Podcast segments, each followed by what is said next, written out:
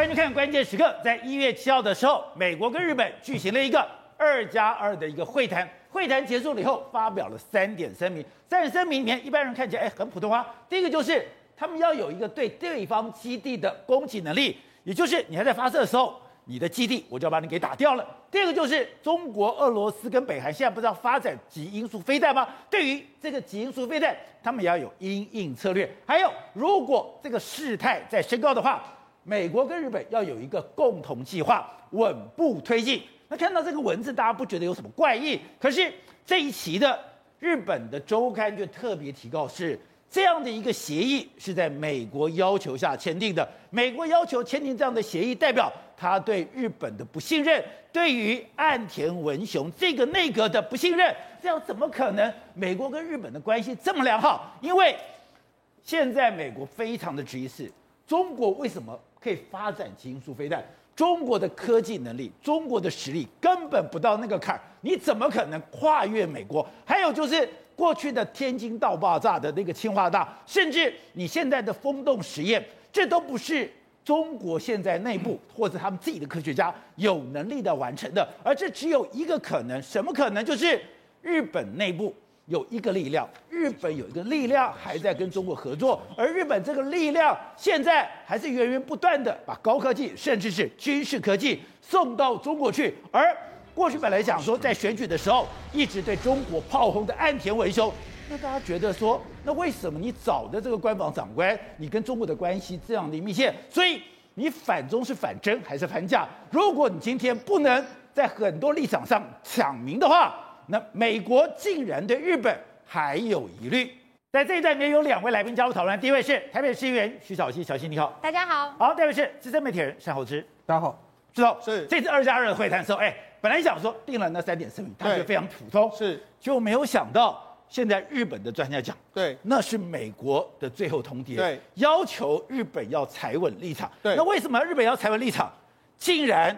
美国不相信安田文雄，对，他们现在怀疑说，现在安田这安田文雄的内阁里面，对，还有很多亲中分子，是，更不用讲，哎，原来有很多的高科技，包括复合材料，包括超音速飞弹，超过风洞，哎。都跟日本的援助技术有关系。没错，现在日本呢，哎，现在美国呢准备要对日本进行一个叫大清扫。他大清扫什么？要围捕围杀所有的亲中的间谍，他把他抓出来，不论是在政界、商界，或是在所谓的科技界，或者在学界，他要全部把他抓出来。这个是经由日本的媒体就直接这样子把它看出来。那为什么会看出这个新闻呢？你看，主要原因是，哎，一月七号美日才进行二加二，他们也签了三点声明。照理说，美日关系坚若磐石啊。可是宝九，跟你讲，一月七号的这个声明里面已经隐含了美国对日本下一个通牒，我不相信你，特别是我对岸田政权相当之不信任，所以接下来一段时间扫荡还有猎捕潜伏在中日本的亲中间谍，将是美国对日本进行一个大清扫的这个时刻。所以说哦，这个标题我看不懂，这个标题你帮我翻译是。美国暗中猎捕潜伏在日本的亲中间谍。对，那为什么美国会这样认为呢？美国是说，哎、欸，我不是已经对你进行这个科技的防堵吗？那为什么这几年中国的，包括说在战机的这个材料上面，包括在高超音速的这个飞弹上面，包括在风洞上面，你为什么还是有这些技术？哦，那这些技术偏偏美国研究了之后，就是来自日本，是跟日本的技术有关的。我三声五令跟你说，你不要把这些技术留给这个中国，就为什么还流出去？所以呢？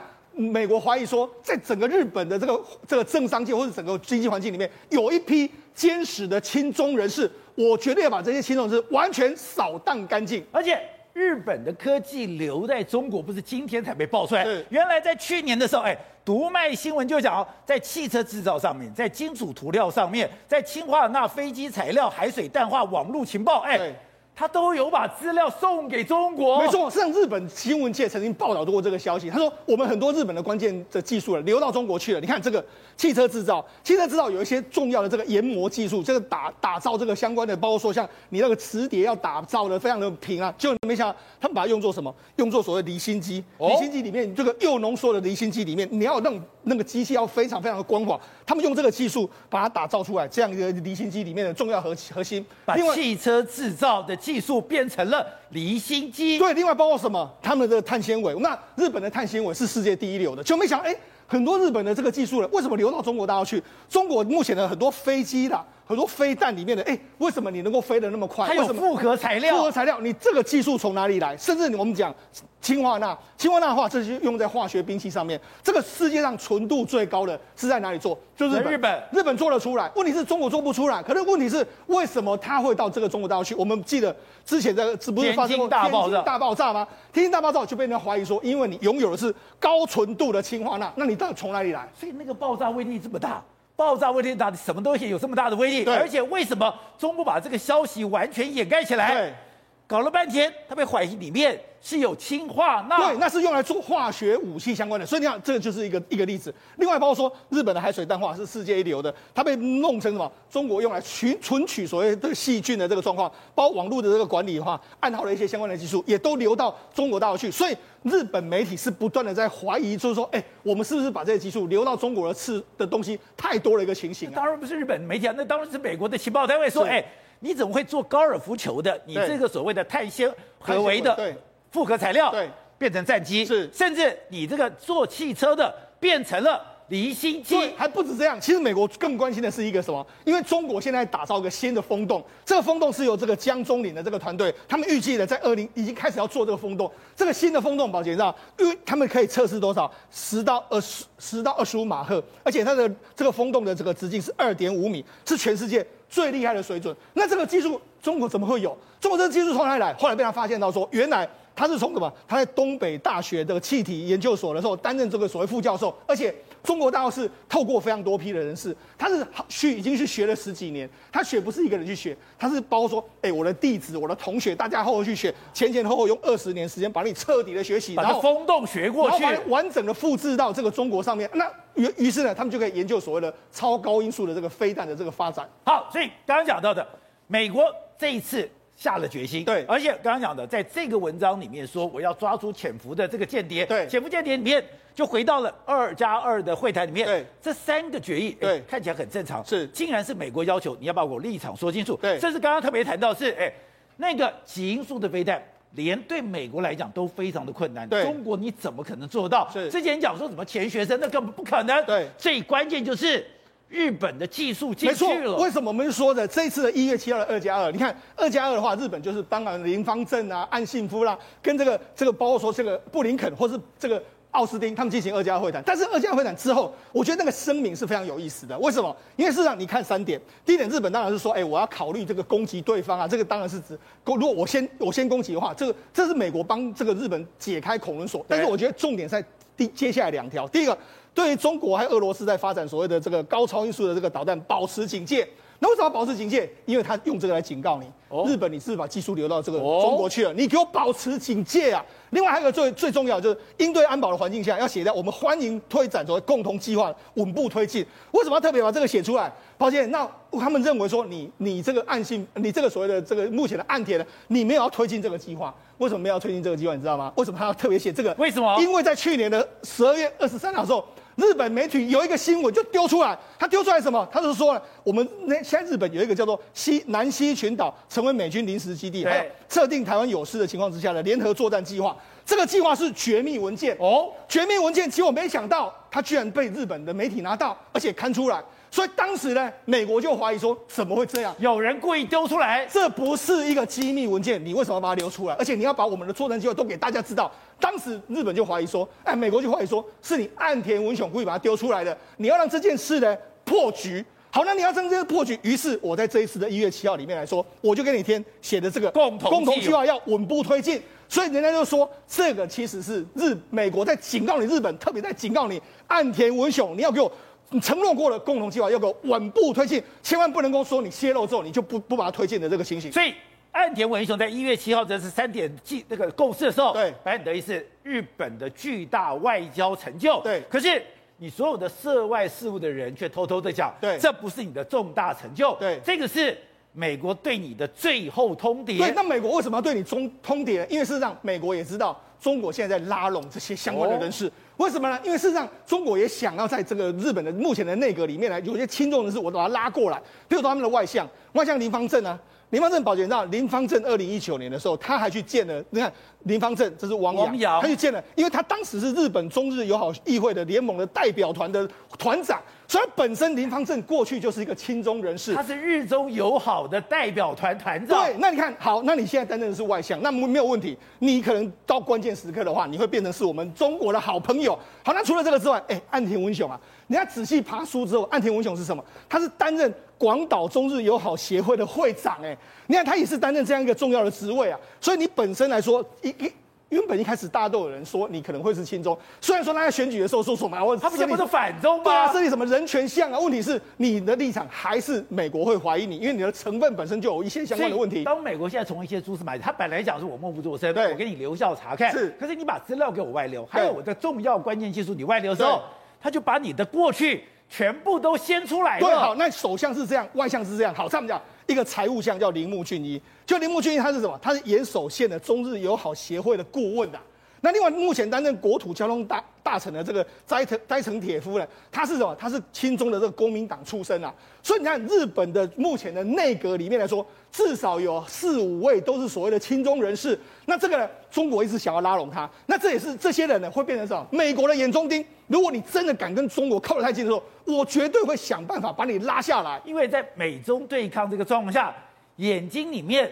是不能容许一粒沙子的，而且日本跟中美国未来有非常多高科技的合作计划，你怎么可能会把这些东西流出去？你流出去这还得了？这是美国绝对不能够接受一件事。另外一个人啊，日本这日本跟这个中国最亲最交好的就是二阶俊博嘛，哦，就是过去我们被我们称他说是亲中派的总本山嘛，对，对。你看他们成立什么？他们在二零一九年的时候，由二阶俊博呢，跟他他所在的大学是中央大学，日本中央大学，对，他跟清华大学推动一个叫做你看你自己看。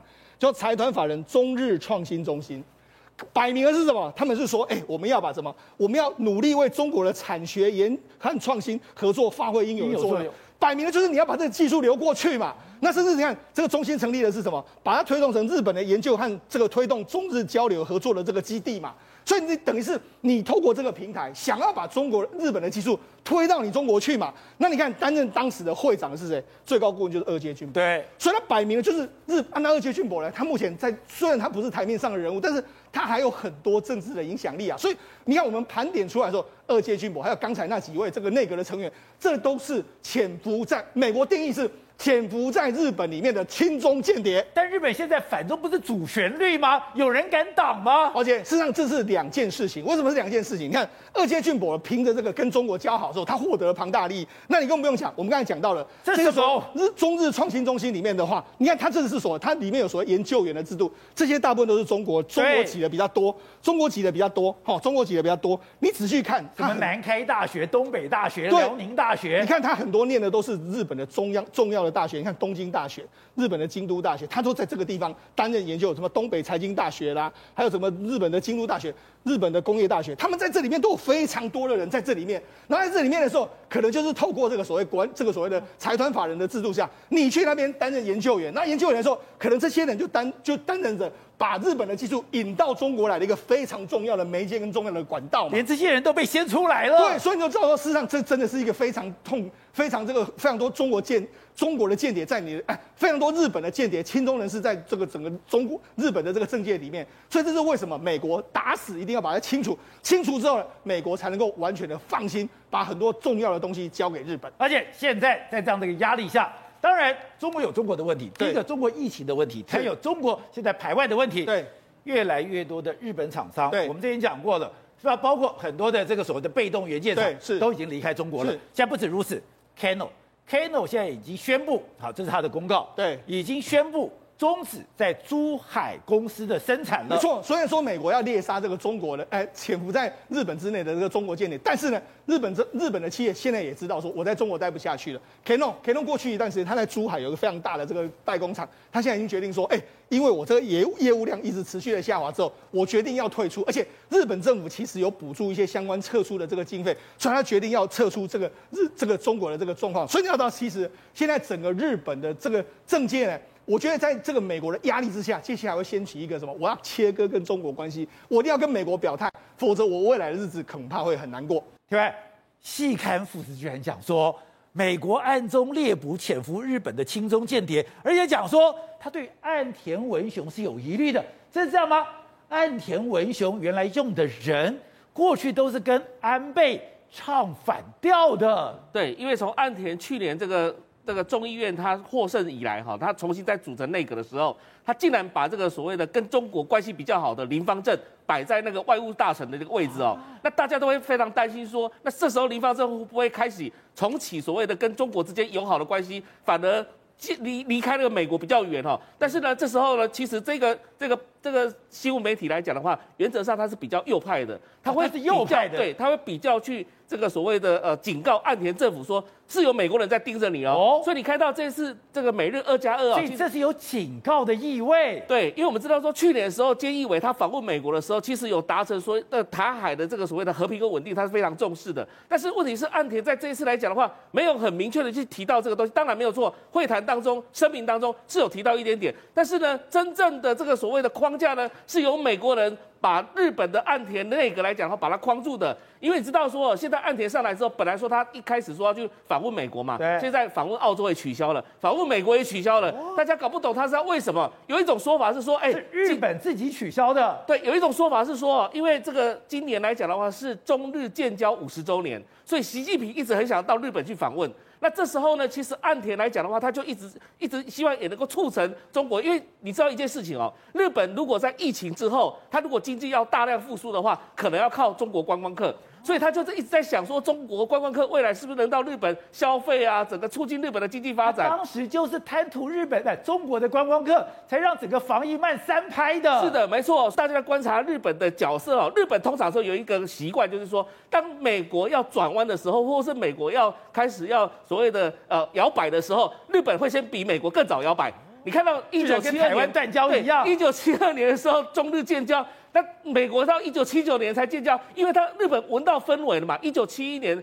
让中国进到联合国去之后，一九七二年马上中日就建交，所以日本都拿他跑在美国前面，否则来讲的话，他如果跑在美国后面，可能会翻船了。对，所以这种情况之下，大家会怀疑说，是不是岸田他也听到了美国一些什么声音，是不是有可能会翻转？对中政策或怎么样之类的，现在你看到美国把俄罗斯这跟俄罗斯之间的搞得一团乱，所以你说本来美国在川普时代是把中国视为首要敌人，可到现在。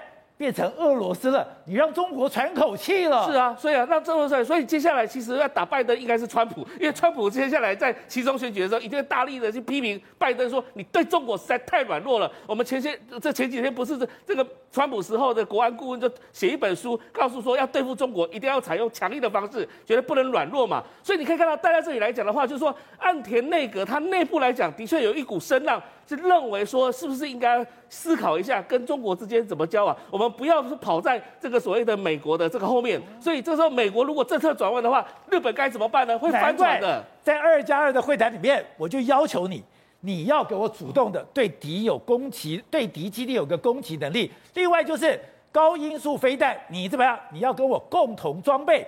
另外，安保如果紧急事态下，你要跟我共同计划。对，没错，因为这些基本上应该是美国要求一定要写到里面去的。那你看到，你从一些迹象就看得出来，十二月初的时候，安倍讲说台湾有事，日本有事，这是适用美日安保条约。十二月中的时候，安倍再讲一次，所以你看到为什么安倍一直要岸田文雄没讲？对，安倍为什么一直要跳出来讲话？因为基本上岸田不定调嘛，所以只能用前总理来做定调，然后。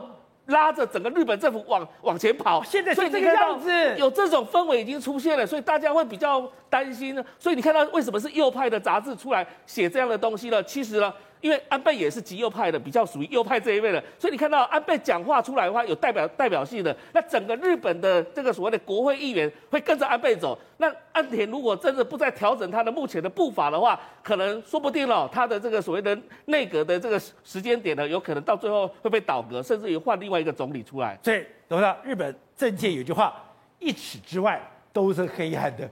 政治也太让人摸不着边际了吧？我我觉得任何一个人当了日本首相之后的态度啊，都会跟岸田一样的雷同哦。但是，比如说像安倍来讲的话，可能比较强烈一点，只是他们再次在操作上的技术性问问题差别，原则性的问题其实没有什么变化。我讲很简单的，日本还是双轨制。双轨制什么双轨制？就是经济亲中，然后国防外交亲美哦。这个东西他绝对不会改变的，因为他跟中国有太大的商业利益的嘛，他不可能一夜之间放掉。可是整个日本社会反中的力量这么大，声音这么强，那个是一回事，商业归商业，经济归经济。所以我说，说他的地缘政治部分完全走了美国路线，地缘经济部分来讲的话，他有一部分要倾向于跟中国合作，这个他跑不掉的，对啊，他很务实的。但是不代表说他打仗的时候不会去打你，但是另外一回事。所以他的两个路线双轨制是非常清楚的。所以他的人事安排各方面安排，还有一个你不要忘记了，美日美国人的这一次的政府，拜登政府，其实在国际上的公信力是不够的。拜登哪里有让取得大家的信任？是阿富汗跑掉了。对，所以但是拜登有一个很好的机会点，因为这一次的俄罗斯跟这个中国的北京当局的表现。造成他有一个去凝聚大家、团结起来、形成包围圈的可能性，而这个态势看起来有合围的态势。合围的态势是不是一个坚定的同盟，并不是坚定同盟。啊，这一点，那以以这个岸田来讲的话，他是亚洲第一大国，哎，对，他呃就是在军、在科技、军事、经济各方面条件来讲的话，以盟友来讲，他是亚洲第一大。他当然心里有数嘛，他的角色是什么角色，所以他知道。他他也怕美国跑掉啊，对，美国每天也在跟中跟北京当局有很多勾勾搭搭，私下的很多偷鸡摸狗的这些交易在进行中，对不对？所以谁会卖谁，我也都不知道。当然是这样的，他每天都怕被 美国人卖嘛，他每天怕被人家卖，他也每天想要卖人家嘛。所以这个日本人是很务实的处理这个事情，所以他们在，所以全世界对美国最忠贞的只有我们了。台湾是蔡英文政府百分之百亲亲美到底。哦，绝无这么绝绝对没有背叛的这种这种这种这种心心理，所以这个又是对我们不利的情况嘛。因为如果我们能够有机会有一点弹性，能够跟北京当局能够有一点有一点味道能够出来的话，不至于说每天搞得那么紧张。这也是国民党讲不清楚的地方，这也是民进党想要做而做不到的地方，也是美国人在观察你台湾的地方。我们刚刚谈就是，哎，现在美国居然。对日本产生怀疑，对，怀疑就是，哎，我们后来才再去查，才知道说，是。原来中国这几年来透过各种方式，用美色，对，用金钱，对，渗入日本的这种秘密绵密度，对，超乎我们的想象。现在才被刚刚抓出来一个自民党参议员，他这个松下真平，就查什么？违反了政治资金的管制法，中间有一个早报不看，当然现在他把他给蒙面了，对。非常漂亮的一个女孩子，是，哎，一中国女孩子，对，早就打进了日本的参议院了。对，为什么美国要警惕？主要原因就是说，中国对日本的渗透是无孔不入。那特别是说之之前的这个媒体报道，一个叫这个日本的自民党的参议员叫松下真平，哎，他其实还蛮有政治前途了。他之前都担任所谓的交国土安安全部啦，或者是总务大臣，都是担任副大臣。他担任副大臣之后，他未来人家有人家说他有可能会担任大臣。哦，可是。周周刊踢爆说什么？哎，他长期跟一个叫做 X 小姐非常的亲密。这件事情就是这一位。而且这位来说，因为他已经被打上马赛克。这个 S 小姐经过日本的调查说，她是来自中国大陆，而且她家境非常不错。就因为呢，她跟这个松下真平的交好之后呢，松下真平有发给她一张通行证。那这通行证是什么意思呢？就是说你可以呢随时随地的进出日本的议会，你要跟谁往来，都没有问题。他等于是说，他变成是他一个这个特殊的顾问。他你看，他把任命叫外交顾问兼外交秘书这样一个状况。所以他等于是说，有他的这个支持之下，他可以在日本的议会里面做他的这个。这个包括要跟谁交往啦，或者怎么去渗透，就有这样一个情形，就被日本踢爆。那日本踢，因为日本呢是有禁止说你绝对不能够用中国的民众来，所以你就违反了所谓政治资金的这个管制法，所以他现在可能会被调查的一个情形，不能让中国人随意进出。好，那事实上我们就讲这位松下真平呢，哎，如果你仔细去看了，他还跟很多中国大陆的这个，包括说像这个企业家还有往来。你看，这是中国大陆一个企业家，他说你看。就疫情爆发前，在东京还有日本参议员松下新平进共进午餐，就是他。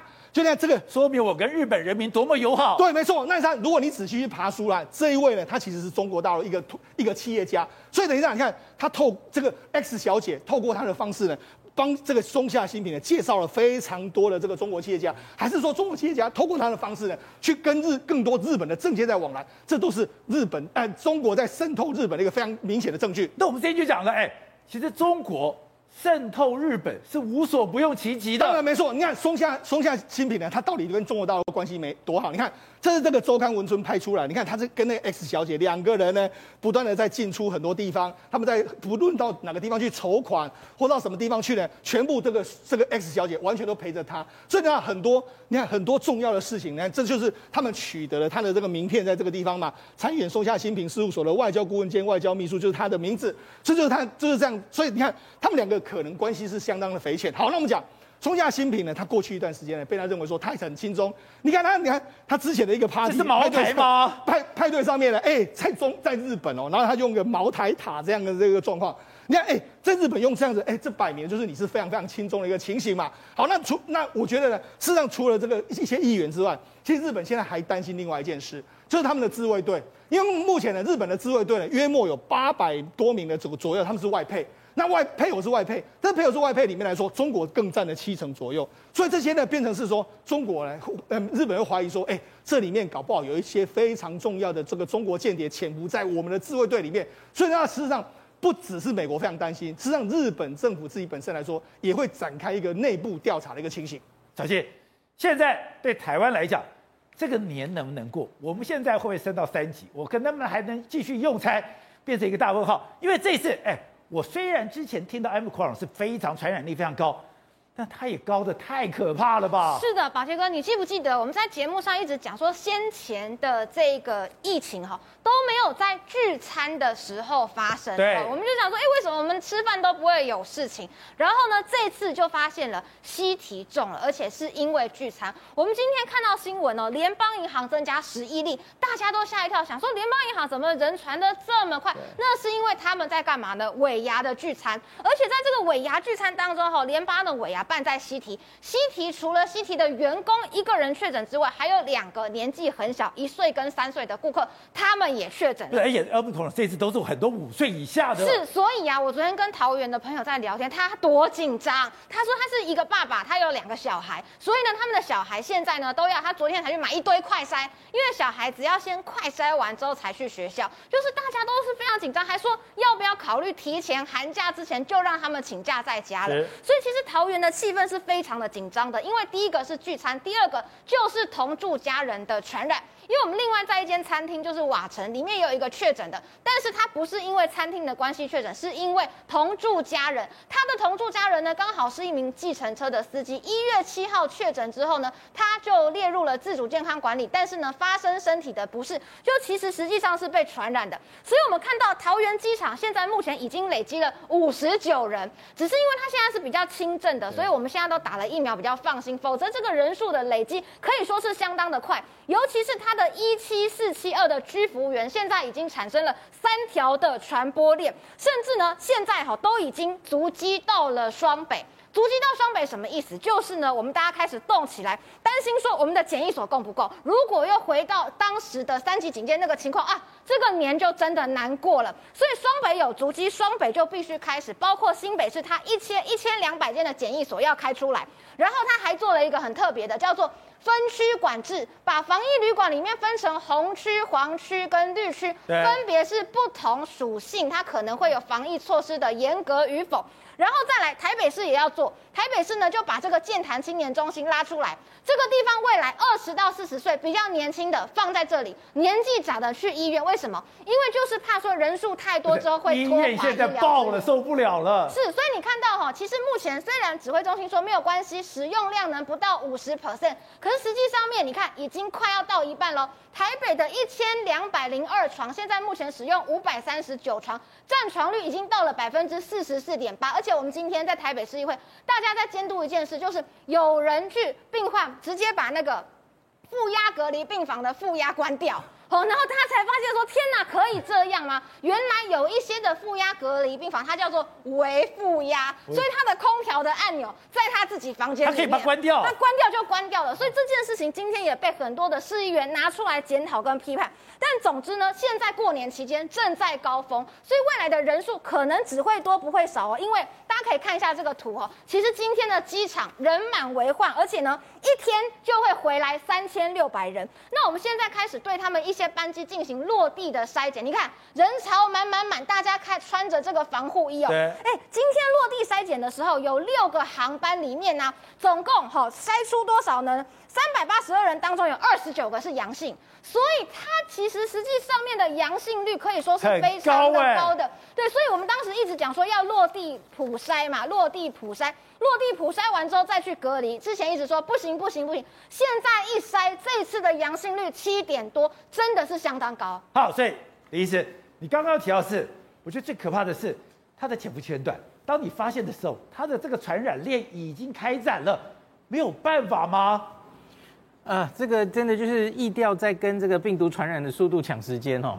然后我觉得现在最近我看到很多人在说，这样一直挡，一直开新战场哦。对，一一到不同的场域，会不会这一次真的就挡不下来了？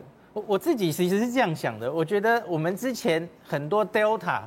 尝试攻进来，我们都土法炼钢，这样意调的方式把它挡下来，其实几乎等于是奇迹一样。对，因为你看全世界别的国家，大概成功挡的大概就中国吧。然后中国现在也挡不了，他也挡不了了。对，然后呃澳澳洲其实这次算放弃了，对，放弃了，早一点已经放弃了。是纽纽西兰口头说放弃，可是其实撑的跟我们一样很硬，然后它 Omicron 大概还是挡住的。大概只有纽西兰跟我们还挡得还不错了哈，那所以我觉得民众要有一种心态哈，我觉得终究可能会挡不住，因为这一次我我上一段跟大家分析了，它潜伏期太短，对，然后你同时可能你框这个的时候，它其实已经在你不知道的时候已经传出去了。是，今天还有一件事情，大家不知道有没有注意到哈，罗一军把现有的这个境外移入两百七十八例症状告诉我们大家哈，一半没有症状。一半没症状，一半没有症状，所以你知道，你你在那边框哈，有一些什么自主健康管理，对吧？哎，搞不好中间其实有一半的人是没症状，你根本不知道。对，他不会来检查的，他他得了病毒量曾经高过下来，他就过去了。可是他可能这个传染链就继续了。对，所以我觉得大家有一个心态，做最坏的打算，最好的准备。你能做的什么是最好的准备？就是最好准备，就是疫苗赶快去打好打满。像我今天想跟大家分享，可是你的疫苗打疫苗打满是一定要打满三剂吗？呃，老人家重症风险因子，我强烈建议要三剂。为什么？我想举一个英国的例子给大家看。英国这次已经撑过去喽，特别是英国，它整个这个住院已经在往下降，是重症也在往下降哈，PCR 阳性率全部都在往下降。好像有点像南非的豪登省或是哪里一样，去得快，来得快。对，那他们怎么做到的？他们打，当然有一些防疫措施，他们是有做的哦。不要想以为他们是佛系防疫哦，他们口罩是罚钱罚的很多的哦。另外是疫苗，他们的加强剂是打得非常好的，就第三剂打很多。对，他们五十岁以上，五十岁以上加强针打九十一 percent。这么高，这是 Boris Johnson 大概在十二月初的时候，因为呃 Omicron 来了，对，然后他就说 Omicron 这个 tsunami 海啸要来了，大家赶快打加强针。所以他们原本英国是一月底希望所有的人合乎十八岁以上都去打，他们那时候看到了这个初步的状况，说打第三针才够，对，打前两剂 AZ 几乎没什么保护力。他们赶快就去打了，所以他们拿出来的成绩单就是五十岁以上九十一 percent。那这样子真的挡住了，挡住了他们的重症需要插管的那个数字几乎是平的，甚至有点下降。打三针跟打两针会不会因为 Omicron 住院还是有差？所以你说 Omicron 的我们的疫调，我们的整个隔离已经到了极限。那你刚刚讲。以前是我发现你有问题，我马上把你周遭的框列隔离，在你还来不及传播出去的时候，赶快把你给阻隔起来。可这次可怕在于，当我发现你有问题，然后呢，你旁边的人我开始框列隔离的时候，嗯，这个人早就传播出去了，就是前面都已经有铺路社区的铺路。像今天阿中在报这几个案例的时候，他就常说有一些是在框列内的嘛，对，框列内在发病，这个我们都不怕。前一两周比较多这种情形，是。可是今天其实阿中就报到好几个例子，就说他他原来只是自主健康管理，所以他其实还是有在社区活动。这样有一个厨师也是这样嘛，对。所以就还在框列中，这其实就慢了，因为他前面几天已经在社区又继续往下传。是。啊，那你刚刚特别提到是，现在建议戴一个口罩不够。外面还要罩一个布口罩是吗？呃，假如你很担心的话，呃，特别现在外面也比较冷嘛，吼，所以我觉得你可以里面一层手术口罩，外面用一个布口罩，它的功能是为了把你覆盖更紧一点，不要从旁边漏出去。不建议大家去戴 N95，那因为你会戴不住，N95 其实会让你有点缺氧哦，然后你不可能戴它一整天的，而且它也贵，那这么。呃，重要的医疗资源也留应该留给第一线的医护人员使用。